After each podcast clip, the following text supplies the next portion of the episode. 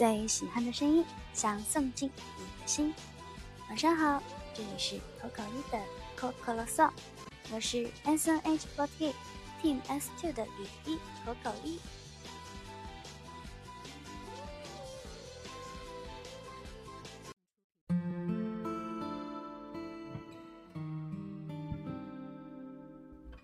我在上一期的电台里跟大家说到，跟我住同一个病房的婆婆出院了。那么已经过去了快要一个星期吧，目前还没有安排新的室友跟我住。虽然呢，我是说一个人可以在病房里边自由飞翔了，但是可能是因为之前跟我住的那个婆婆她太喜欢聊天了，而且她平时也有很多好朋友来看望她，病房里都是热热闹闹的。所以这段时间感觉稍微有一点点冷清。大概是一个月前吧，我有发一条微博说我去看了一个伊藤润二的展。从那天之后呢，我又在手机里重新下回了我以前看漫画的软件，开始看起了伊藤润二的漫画。虽然都是看过的漫画，但是我平时也是会有一点怕了。我都是在白天在医院做治疗的时候觉得无聊我才看。之前也会有怕的时候，但是呢，好在还有一个人陪着我，有那个婆婆，她会给我讲很多很好玩的事情，她的老姐妹们也会跟我聊天啊什么的，所以我觉得还好。但是这两天呢，可能是因为一个人住的关系，即使是在白天看，我也会觉得有一点点害怕。但是呢，对我在这里又但是了一下，因为在昨天我终于把他的全册又看完了。对于一个人在病房住的我来说，这也算是一件非常令人开心、非常值得庆祝的事情啦。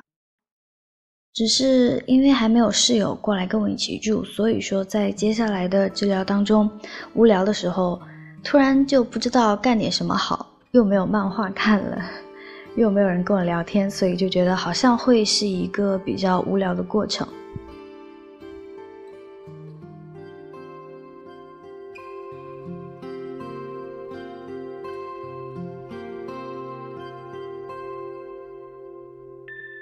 我在今天的电台里又一次提到了伊藤润二，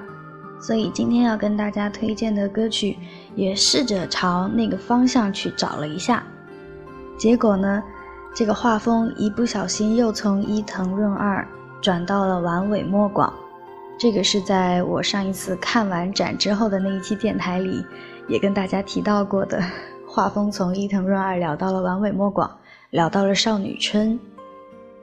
今天晚上要跟大家推荐的歌曲是来自小南太叶的《卖稻草人偶的少女》，讲的就是少女春的故事。可能有一些小伙伴刚听到这首歌的时候会觉得有一点点诡异，但是其实我个人非常喜欢这一首歌的编曲，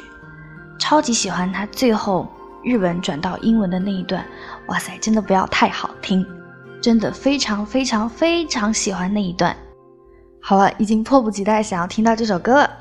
那么接下来就让我们大家一起来听一听这一首来自小南太叶的《卖稻草人偶的少女》。